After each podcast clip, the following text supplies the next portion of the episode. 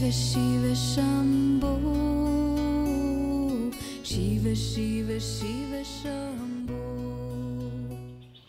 Miren, hoy me gustaría platicar de lo que esencialmente es la divinidad. Pero para entender bien lo que es la divinidad, insisto, necesitamos entender bien lo que dijimos la semana pasada. Hoy voy a retomar los puntos nada más, ¿no? Porque si no nos va a tomar, nos tomó mucho tiempo la semana pasada. Entonces vamos a tomar los puntos centrales y de ahí entonces podemos penetrar al gran misterio de misterios o al santo de los santos, ¿no? A la divinidad. ¿Qué es esencialmente la divinidad? Entonces, miren, decíamos la semana pasada, hablando de la física cuántica y el despertar espiritual.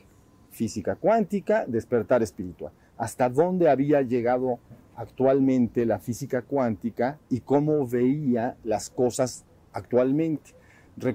Que, recuerden que hubo un gran parteaguas entre la física clásica llamada física de Newton y luego la física moderna que nace básicamente en 1900 en adelante, que se le terminó llamando física cuántica, ¿no? Física clásica, física cuántica. La física clásica simplemente está diciendo que este universo es parecido a una máquina, ¿no? Y que todo opera en base a unas cuantas leyes muy sencillas y macrocósmicamente muy precisas, ¿no? Las leyes de Newton. Y entonces ya parecía que la física había resuelto prácticamente todo. ¿Ya? Esa es la física clásica, ¿no entienden? La anterior. Nace entonces la física nueva a raíz de finales de 1800 y ya decididamente en 1900 y las cosas empiezan a crear un, un- giro de momento incomprensible en todos sentidos. Entonces los puntos que estuvimos comentando eh, la semana pasada esencialmente fueron cuatro. El primero de estos puntos era que antes en la física anterior se consideraba que el átomo era una cosa. Es decir, era una partícula física, ¿no? Por eso se llama física, material, ¿no? Que estaba en el centro de un, en un punto espacio y alrededor de él había otras partículas Sí. que estaban dando vueltas, pero que también eran físicas. El clásico átomo que nosotros entendimos y aprendimos todos. Entonces, ahí tenemos, la física decía, esto es así. Hay átomos, hay materia, y dependía, era muy sencillo, ¿no? Había siempre un centro, ¿no? Con unas par- una par de partículas, luego había otros alrededor, y dependiendo los que viajaban alrededor, pues se llaman átomos de diferente nombre, y está la tabla periódica, ¿no? Desde el hidrógeno, con una sola partícula viajando alrededor, hasta los uranios, ¿no? Y los más pesados. ¿Por qué más pesados? Porque tienen más partículas alrededor. Eso es todo. Entonces parecía todo resuelto. Ya tenemos unas leyes que nos explican claramente cómo se comporta el universo de manera mecánica, parecido a un reloj creado por un relojero, ¿no? La cosa era que si tú ves un reloj así en el campo y entonces siempre dices debe de haber un relojero que lo construyó, pero luego quiero saber cómo trabaja el reloj, porque tampoco sé cómo trabaja, ni, ni, sé para qué sirve, ni cómo funciona. Tengo que estudiarlo y digo, puedo estudiar ese reloj si tuviera engranes de esos antiguos, ¿no? Y entonces, ah, pues mira, funciona así. Bueno, entonces, pocas leyes, tres leyes básicamente, estaban clarificando todo la física macrocósmica y se hablaba entonces de materia, átomos reales. Bien, pero entonces llega la física nueva y a través de ciertos experimentos y ¿no? investigaciones empiezan a decir es que a veces los átomos, átomos misteriosamente se empiezan a comportar como ondas, no como partícula. Y entonces ahí viene un revuelo, empieza la investigación, pero ya después de muchos años después, se puede tratar de ver esas partículas, verlas. Y entonces lo que se descubre es admirable, ¿no? Lo dijimos la semana pasada. Ahora el concepto de átomo es que no hay átomo. Es decir, es, lo, lo comparamos la semana pasada con el agua, ¿no? Imaginemos que el agua es la energía libre. Y entonces un átomo, lo único que quiere decir es como si yo hubiera metido agua, así lo dijimos, en una cubeta y le damos vueltas con un cucharón así, y entonces hace un torbellino, y entonces yo lo veo y digo, ahí hay un átomo. Y luego con otras cucharitas más pequeñas le hago otras vueltecitas alrededor así, y se hacen otros pequeños torbellinos dentro del gran torbellino, ¿no? Y entonces digo, ahí está el átomo, y ahí están sus partículas y todo. Ya está muy claro. Pero quiero saber y ver esa partícula material. Entonces me meto adentro, ¿no? Con un aparato electrónico, y contra más me meto a niveles micro, llego a darme cuenta que no hay ninguna partícula, es una ilusión de los sentidos. Eso es todo lo que está pasando. Es un torbellino de energía, es decir, no hay materia. Y eso es brutal. Así podrías decir, no hay existencia. Porque cuando la veo, no hay nada. Pero sin embargo, mis ojos sí la ven. Pero cuando veo de qué está formado lo que veo, no hay nada, está vacío. Entonces digo, primer caos en la ciencia. El átomo está vacío de materia. Entonces no es físico. Ok, entonces ya empieza el cambio ¿no? revolucionario de la física hacia la física cuántica. ¿no? Ya dijimos quiénes fueron los científicos que más intervinieron, etcétera, la semana pasada.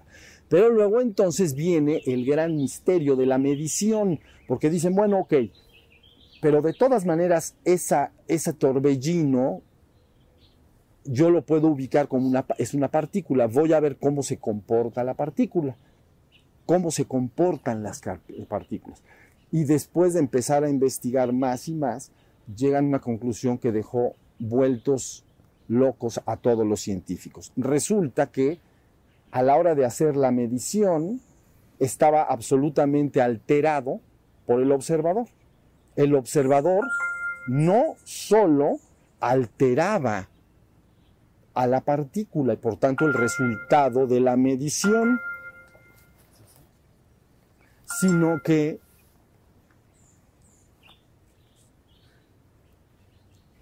¿sí? Sino que. Eh, no solo estaba alterándose entonces el resultado que estaba yo diciendo, al, medirlo. no, exacto, sino que resultaba que si no había un observador, no había partícula.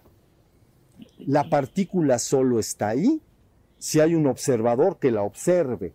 Si no se le observa, inmediatamente desaparece y se comporta como energía libre. O sea, lo que le llaman la red, o sea, la energía libre, ¿no? Campo cuántico le llaman. Vuelve al estado de agua. ¿Ya se entendió? Casi diríamos como si yo quiero ver una partícula en el agua, al quererla observar, se forma el torbellino. Entonces, el observador está creando la realidad. No solo altera el resultado de la medición, porque dirías, bueno, pero está la partícula. Y yo pues sí, la conciencia altera el resultado. No, no solo altera el resultado, crea la partícula. Es decir, que cuando yo quiero ver ahí la partícula para estudiarla, se hace el torbellino y la estudio. Pero si le quito mi atención, si dejo de observarlo, desaparece el torbellino y ya no, ya no está. Esto fue, no saben lo que, las implicaciones que tuvo para la física esto. No saben. Porque antes estaba plenamente claro y entendido, el universo está ahí independientemente de ti como observador. Es decir, estés tú o no estés tú, no tiene la menor importancia. Ahí va a estar. ¿Sí se entendió? El universo está. Oye, pero es que no lo observo. Bueno, pues qué bueno que no lo observes, pero ahí está. Y ahorita resulta que no. Si no lo observo, no hay partícula. Si no hay partícula, no hay existencia, porque la partícula debe ser percibida en la existencia. Ese es el número dos, punto número dos. Estoy diciendo de la forma más simple y lo tienen que acompañar con la plática de la semana pasada. Luego entonces viene ya a unirse esta ciencia nueva cada vez más a lo que llamaríamos la parte mística y espiritual de las tradiciones del mundo. Porque el resultado inmediato de estas dos cosas que he dicho da una tercera que dice, el universo es un holograma mental, es una creación mental. Entonces ya corresponde con la ley del mentalismo, que todos, la mayoría conocen, los principios del mentalismo, digo, los principios herméticos. La primera de todas es, todo es mente, el universo es mental, es una creación mental. ¿Ya se entendió? Si no es, está ahí porque la quieres observar. Si la dejas de observar, literalmente desaparece. No está. No hay de que tú, si no la observas, el universo ahí se quedó. ¿Ya viste? Tú eres el que estás viéndolo. Entonces ahí viene ya el concepto de un holograma, ¿no? Que ya le llamamos creación mental. Esto ya rompió todo lo que la física anterior estaba entendiendo. ¿No? Ya, ya, ya dijeron, esto sí, es, cada vez está más raro. Bueno, y entonces finalmente el número cuatro de toda esta investigación, ¿no? Dicen, ok, como el universo es mental y lo crea el observador, entonces antes se pensaba que la conciencia, por ejemplo, de los seres humanos, era un accidente que aparecía como resultado de la evolución de la materia. Es decir, los átomos juegan entre sí en un caldo ahí que inventan, ¿no? Que está ahí el caldo y entonces con el sol y no sé qué, y, no, y que de repente ya apareció la vida y las células, y las células, ¿no? Todo el sistema hasta que ya hay seres biológicos, y llega el hombre, y el hombre tiene conciencia y se da cuenta del sonido que acaba de, de los cohetes. Entonces dices, la materia crea la conciencia. Ahí está. Pero resulta que bajo los tres principios que estoy, los tres puntos anteriores que estoy comentando, es exactamente al revés. La conciencia crea la materia, que aparte no es materia. Entonces, entonces, ¿ves? Ahí ya tenemos la clave. Eso ya entra directamente a la parte de la iluminación espiritual. Porque entonces, si la conciencia antecede a toda la existencia y tú buscas tu divino origen, debes entonces dirigirte a la conciencia, no a lo existente. Antes se buscaba verdades, digamos, existenciales, cómo operaba el universo, etcétera, ahí afuera. Pero bajo estos puntos que estoy yo diciendo, en el cuarto, dicen, no, la conciencia antecede a la creación de la existencia. Fíjense lo quiere decir, si yo no quiero ver la una, si yo no observo una partícula, la partícula no está. Entonces, eso es brutal. ¿Ya se entendió? Entonces, ahí ya empezamos a entender qué vendría siendo el divino origen. Entonces, resulta que lo que está atrás de todo lo que la gente llama, llama la creación de este universo, ¿no? Atrás es conciencia, hay conciencia, que cuando observa, dirías tú, observa al exterior, crea, pero si no observa, se recoge en sí mismo, no hay nada. ¿Entiendes? No hay una percepción de un universo. Entonces, lo primero que se debe de entender es que la conciencia es la divinidad. La conciencia ya con mayúsculas. ¿Ok? Claro, tú dices, pero ¿cómo que yo me dé cuenta del sonido de un cohete que acaba de sonar? ¿Eso es la divinidad? Bueno, sí, es la divinidad. Lo que pasa es que vertida al exterior suena un cohete.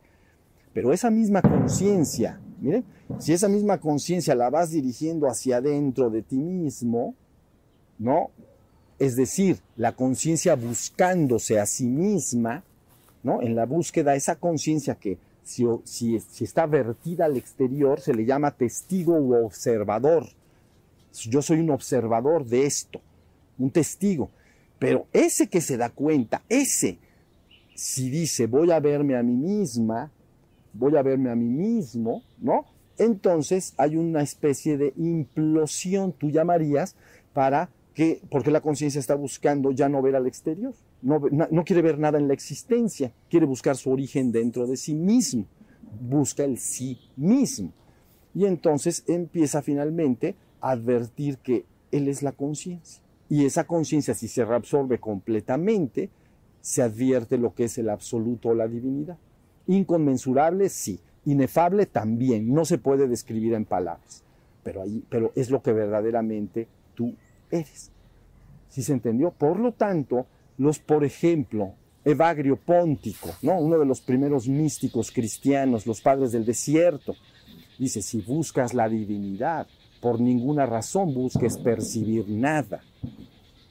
Porque si percibes algo, eso, eso se está refiriendo en esta visión que estoy diciendo, algo eh, existencial. Lo percibo, está en la existencia. Entonces, fíjense su mensaje, ¿no? Es uno de los místicos más importantes del mundo cristiano. Entonces dice, si buscas la divinidad, por, por, nada del mundo busques percibirla. Porque la gente cree que tiene que percibir la divinidad. ¿Entienden? Como si fuera el mantra de Om Nama Shiva Ya, pues dice, estoy alcanzando tus pies. Entonces parecería como que vas a subiendo una escalinata y ahí arriba hay un señor, ¿no? Sentado con sus pies y entonces tú te acercas a él. ¿Sí se entendió? Eso, eso es, es una metáfora, es una ilusión absoluta, no es para nada eso. Tu verdadero ser o tu verdadera divinidad no es algo que vayas a poder jamás nunca percibir. No puedes percibirlo.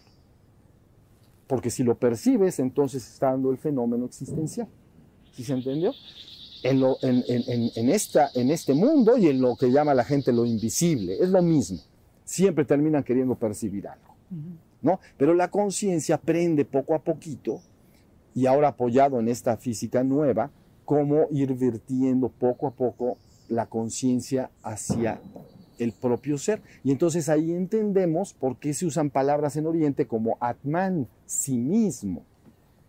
¿No? Dice, tu sí mismo, tu conciencia, dice, tu sí mismo es Brahman, es el absoluto.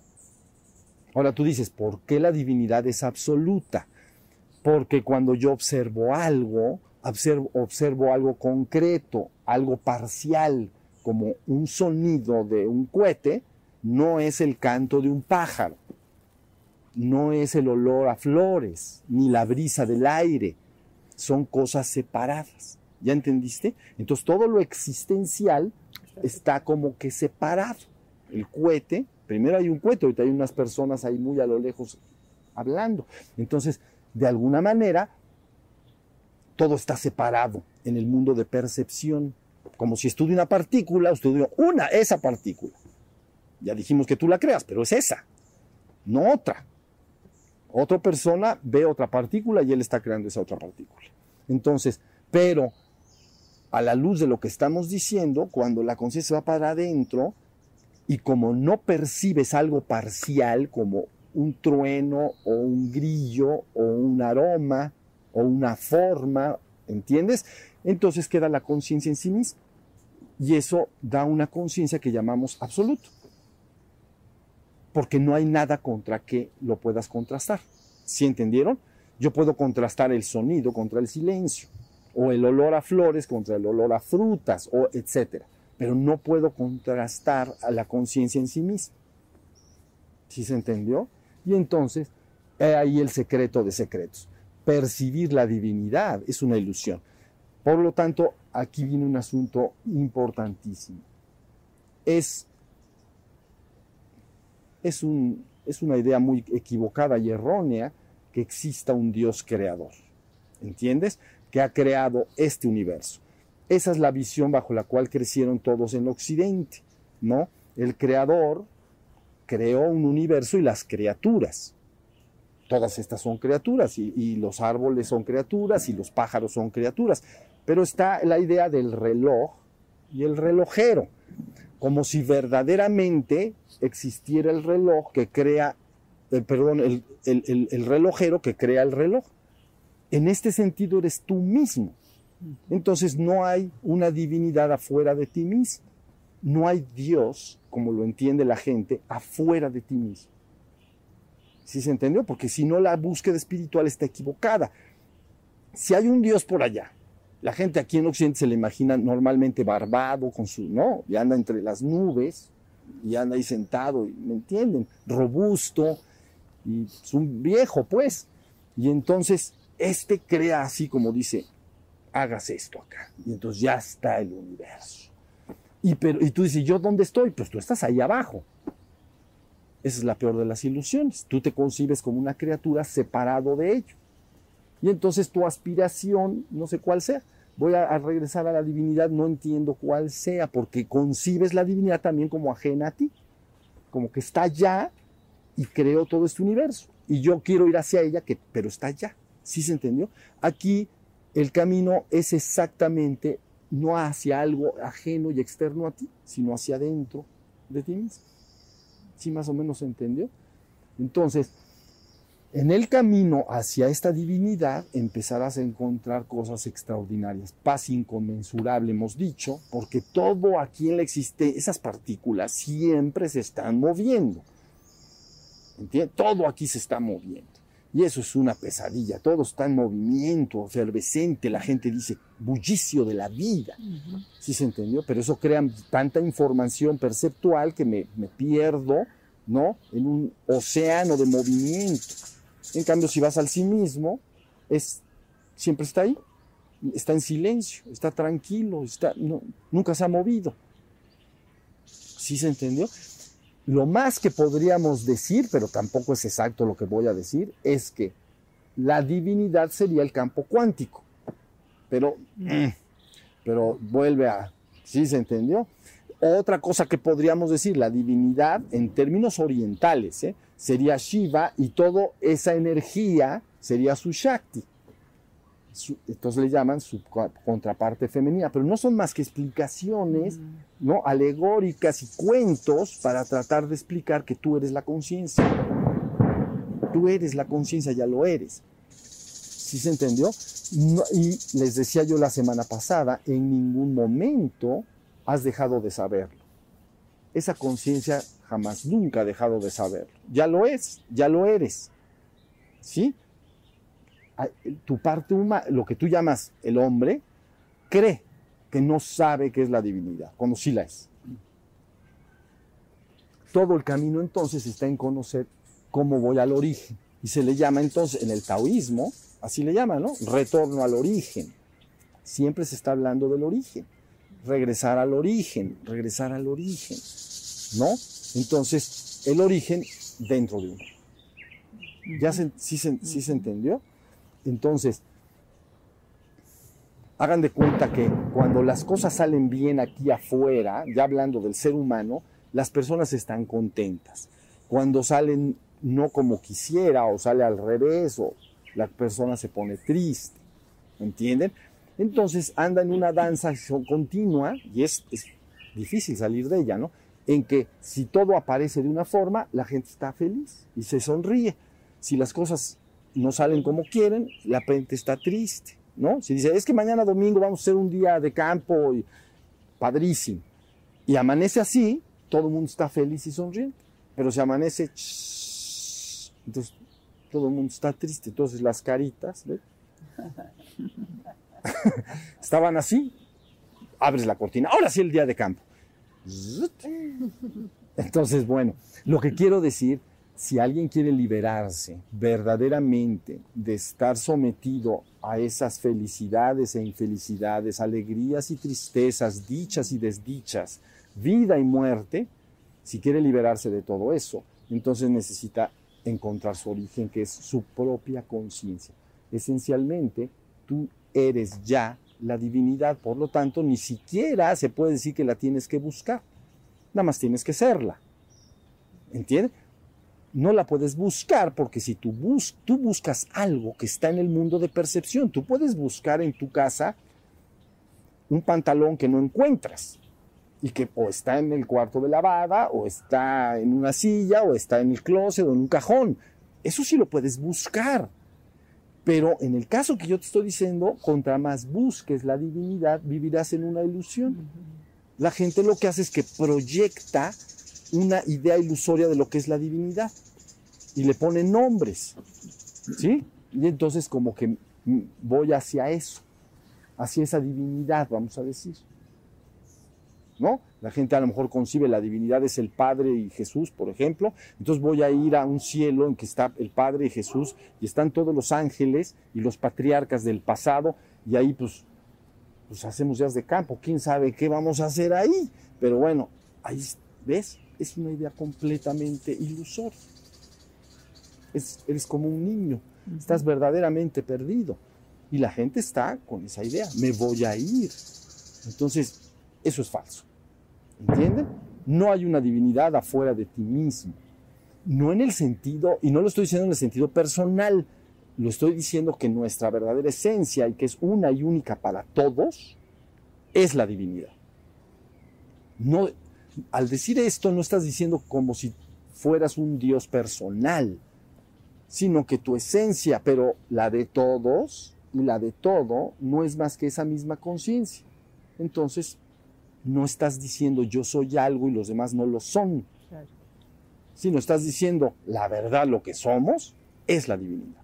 ¿Ya se entendió? Por eso en, en las oraciones cristianas de los primeros siglos, los primeros padres del, digamos, del desierto se llamaban, ¿no? Este, yo les mencioné ahorita quién les mencioné de ellos. Claro. Póntico, ¿no?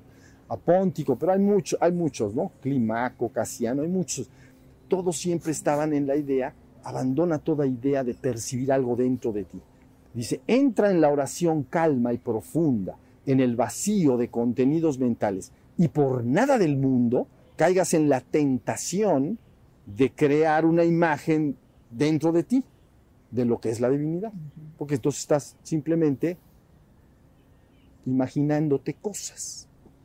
¿Sí se entendió? Si alguien se mete en meditación y, y, tiene tanto fervor que está entrando en la oración y todo, y de repente dice, ya se me está apareciendo la divinidad y, y se le aparece ahí, ¿entiendes? Así como de luz, ¿no? Ay, es que tú y yo estás tan dormido y tan opacado por Maya como cualquier hijo de vecino. ¿Entiende? Entonces la gente sale de su meditación.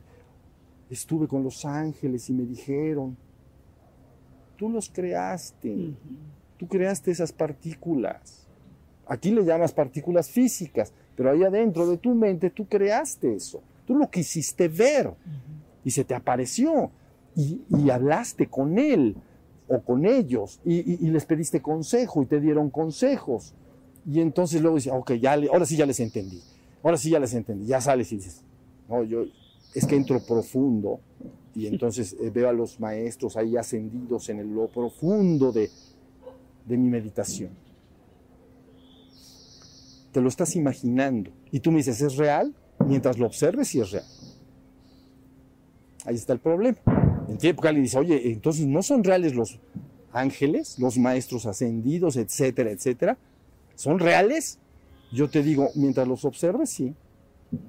Cuando los dejes de observar, son como la partícula. Entonces dices, bueno, entonces ahora, como dice el chavo del 8, ahora ¿quién podrá defendernos?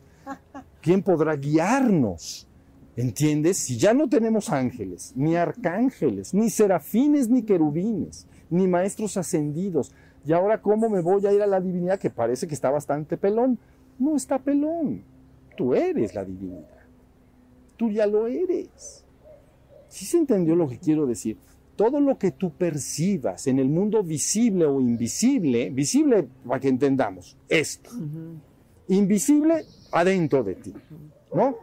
Por eso es el creador de lo visible y lo invisible. Entonces, la gente cierra sus ojos y por su anhelo de, de la divinidad se le aparece, viene es esto y, y, y, y, intercambian información, ¿no? Y de repente sales creyendo que eso es real, igualito que la partícula. Cuando tú la antes un físico veía una partícula y decía no, la partícula está, es como que no va a estar, pero resulta que no está. Si ya no la observé ya no está.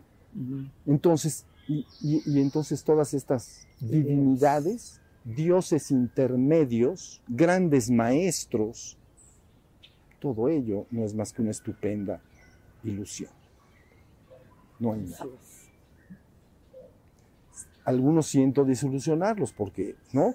Todos tienen una estructura bien, con, bien clara de la operación de, del, de, del, universo como, ¿no? como estratos, ¿no? ¿no? Pues está el físico y el etérico y luego los planos astrales y, y, luego hay otros planos y otros planos y los planos hiperluminosos, hiperlumínicos y cada vez más maestros más elevados. Y, ¿Qué opinas? Pues lo mismo que cuando ves la partícula ahí. Y ya. Oye, ¿me pueden guiar? Bueno, pues si te dicen que, que la divinidad está dentro de ti, sí. Si te quieren involucrar en un proyecto, no. Porque ves, la gente entra ahí y de repente el maestro no sé qué ya les canaliza, ¿no? Ya sea, son canalizaciones auditivas, ¿no? Visuales, ¿no? Entonces ya se aparece el maestro. Es que tú has nacido en el mundo porque vas a hacer una obra y vamos a ser, eres una semilla estelar. Y entonces vamos a crear el cambio universal. Y entonces sales tú y te echan a andar.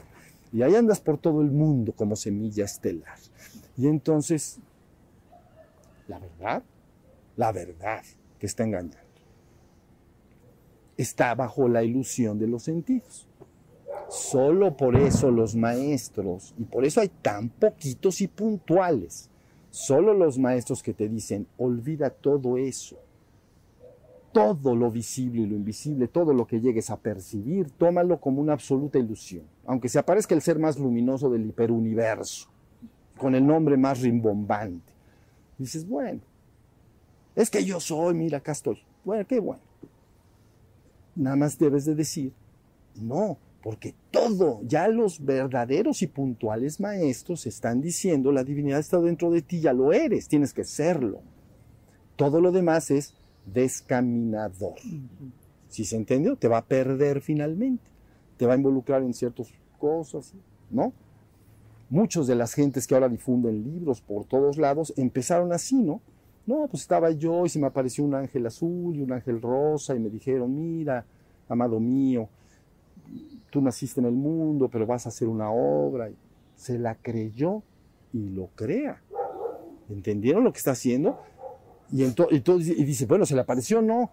Sí se le apareció, pero él lo creó. Exacto.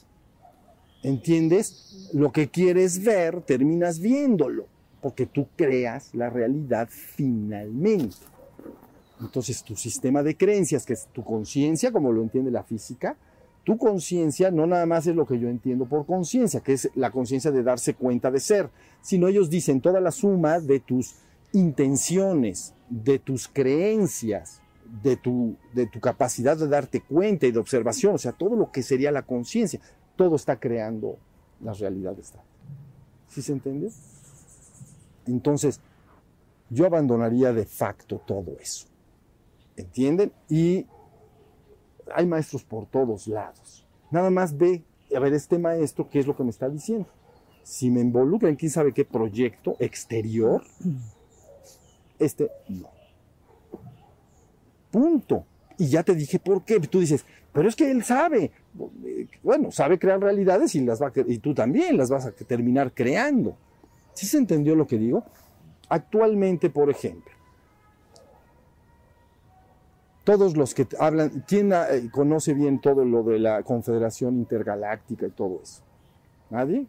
Bueno, ya la Confederación Intergaláctica está en la Tierra desde hace tiempo y que vamos a hacer el cambio y vamos a ascender la vibración colectiva del planeta y vamos a hacer esto y lo otro. Y ya están en el plano etérico y grandes naves y etcétera, etcétera, ¿no?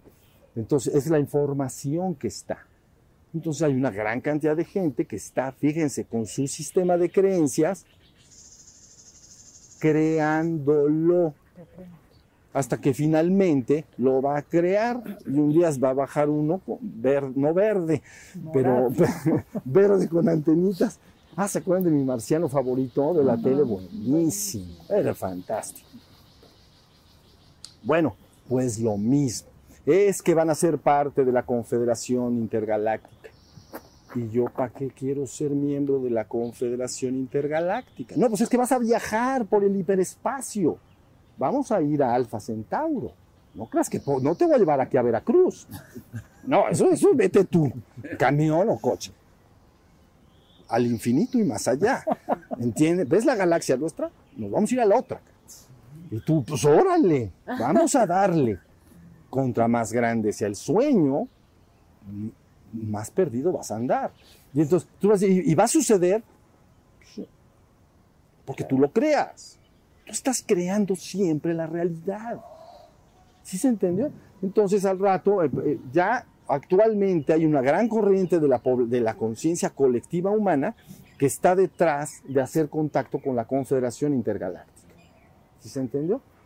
Entonces, y, y ya lo, o sea, dicen, ya, ya están, ya vienen, ya vienen, y empiezan a, verse cosas, porque estás creando a nivel cuántico cosas. Dices, no, pero es que ahí se apareció, ya lo sé que se apareció, pero ¿cuánto de lo que se apareció es ajeno a ti? ¿Sabes cuánto? Nada. Porque la es como ya se apareció la partícula, mira, ya la vi, ya la vi. Ahí está, ya la vi, ya, ya se apareció. Tú la apareciste, porque tú eres el observador y al querer observar la partícula la viste. ¿Entienden lo que digo? Ahora tú me dices, ¿es real esto? La Confederación Intergaláctica, ¿es real los maestros ascendidos? ¿Es real todas las comunidades de los diferentes planos? Si tú lo crees, lo creas. Y si lo creas, es real para ti. ¿Alguien duda de que actualmente está sentado en este jardín hoy y que tiene un cuerpo y que vive en Puebla? Pues dices, no, pues, no, pues sí, yo sí, sí vivo en Puebla, este es mi cuerpo, tengo mi casa acá y este es mi... no lo pones en duda. Ah, bueno, pues más o menos parecido. Entonces las personas mueren, lo que la gente entiende por... No, es, el- es lo primero que tienes que desalojar, ¿ok? Entonces, no hay muerte, ni habrá muerte jamás, nunca. Pero cuando las personas, vamos a decir lo que entiendes, se mueren, entonces, ¿qué realidad va a aparecer? Todo depende de su sistema de creencias. Entonces, si crees que al morir vas a entrar en una nave etérica, ¿no? Una nave nodriza de la Confederación Intergaláctica, ahí vas a estar. Te van a abrir las compuertas. ¿Qué pasó, chiquitito? Ya llegaste. Pero te dijimos que era la verdad. Y tú, sí, maestros, vámonos al, al Alfa Centauro. Y ahí vas volando. Un agujero de gusano, métete por el agujero. ¿Qué agujero? Ni qué ocho cuartos. Lo que yo le estoy diciendo es, esto cuando lo empezó a decir Krishnamurti, lo dijo con otras palabras. Él era muy serio en su forma de hablar y todo, pero al principio resultaba muy depresivo, porque cuando él hablaba te quitaba todos tus sueños. ¿Sí se entendió? Te, decía nada de lo que tú logres ahí afuera, na- nada de que te vayas con los ángeles, ni que te vayas con los extraterrestres, ni con los de Lira, ni con los de Alfa Centauro, ni con los de Alfa Draconis, ¿no? Y la, y la constelación del oso. Todos, nada de eso es importante. Nada. Pues lógicamente es depresivo, porque como que te cortan tus alitas, ¿no? Cualquier cosita que, que, que quiero, pero es un hombre que es fiel a la verdad, te dice lo que tú estás buscando está dentro de ti y es tu propia conciencia. Entonces ese sí hace una corrección. Y a veces es dolorosa, porque tú crees que todo tu progreso espiritual depende de logros exteriores. ¿Sí se entiende? De que si soy más bueno y me subo a, una, a la quinta dimensión, a la sexta dimensión, y ahí ando como viajando, ¿no? Y entonces, y eso crees, eso vas a crear. O sea, eso no, no, te quepa la menor duda. Y va a ser tan real como es real que estás sentado en este jardín.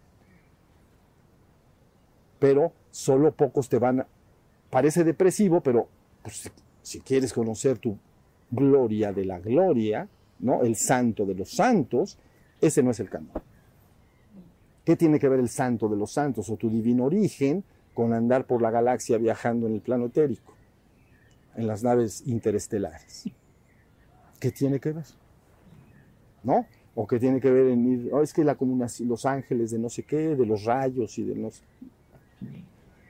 Bueno, pues por primera vez ya le di le di un golpe a- formal a todo eso, pero no es depresivo, ¿entienden? Es liberador. Porque todo, todas las otras conciencias que tú llamas otras, que son tú mismo, pero todas esas otras conciencias siempre te van a estar invitando y sugiriendo su sueño para que participes de él. ¿Sí se entendió? Es que mira, vamos a hacer esto. y, ah, vamos, vamos. ¿Sí se entendió? Y ellos creen que están bien y que te están guiando bien, ¿no? Entonces, alguien me escribía, por ejemplo, y me decía que no podía venir a Puebla a verme, pero que por qué no nos veíamos en el plano astral, ¿no? Y le dije, yo jamás, nunca viajo en el plano astral. ¿Yo qué quiero estar viajando en el plano astral? Yo, yo siempre estoy donde estoy. ¿Para qué quieres que vaya yo a verte en el plano astral o tú venir acá? Entiendan lo que les quiero decir. Busquen la verdad. Porque si no, te van a vender ideas, te vas a meter en ellas, vas a seguir proyectos y finalmente no te va a llevar a ninguna. Al principio puede parecer depresivo. Escúchenme, no lo es. Es liberador. Porque, ¿sabes la energía que las personas gastan, ¿no? En, hacia afuera. Y es que hay que hacer esto, y hay que, hacer, y hay que poner escuelas, ya RAMs, y hay que publicar libros, y, y se involucran en proyectos para... ¿No? Entonces, toda esa energía gastada, mejor te sientas y dices, para adentro. Entonces te puedes liberar en una sola existencia. Pero si te la pasas buscando cosas afuera de ti, ¿no? Te las vas a encontrar, pero tú las estás creando tú las estás creando todo el tiempo en lo visible y en lo invisible, tal y como el observador en la física cuántica crea la partícula al quererla medir. Entonces, en todo lo visible e invisible siempre estás. ¿Sí se entendió más o menos la idea? Entonces, aunque parezca depresivo, lo que estoy diciendo no lo es. Eh, para mí es liberador, ¿no? Porque las gentes gastan muchísima energía buscando así, y leen libros y se meten en escuelas y con poquitos maestros puntuales en la historia te dicen, eso no es. Todo lo fenoménico no es, ¿no? Por ejemplo, esto de los viajes astrales, ¿no? Ramana es un maestro de esto, por eso su técnica es, su técnica de meditación que ofreció es, pregúntate quién soy yo, y es para dirigir la conciencia hacia sí mismo, ¿no? ¿Quién soy yo? ¿Quién soy yo? ¿Quién soy yo? Hasta que la conciencia va hacia adentro. ¿Sí se entendió? Es la única técnica de meditación que dio. Pero cuando le decían, oye, que los viajes astrales, los fenómenos paranormales y todo esto, la telepatía y la telequinesis y la... Dice, bueno, en realidad todos son fenómenos exteriores que pasan y desaparecen. Todo genuino maestro desalienta la búsqueda de ello. ¿Sí se entendió? Entonces, bueno, ahí tiene. La idea es que la divinidad eres tú, debes de dejar de buscar afuera y debes finalmente saber que tu propia conciencia ya lo es. Esa conciencia que está oyendo los cohetes, esa es, no es otra, esa es. Nada más que ahorita, pues vean, ve un, o sea, esa conciencia ve algo que percibe ya, pero se da cuenta de ello. ¿Qué pasa si esa conciencia empieza a verse a sí misma? ¿Sí se entendió? De repente sale del mundo de las partículas, que tú llamarías la creación de realidades, y se queda en la unicidad absoluta. Y entonces es, yo soy y solo yo soy, yo soy el uno y el único. Pero esto no tiene una idea de soberbia personal, de que yo lo soy y los demás no, no, lo que yo soy lo son todos.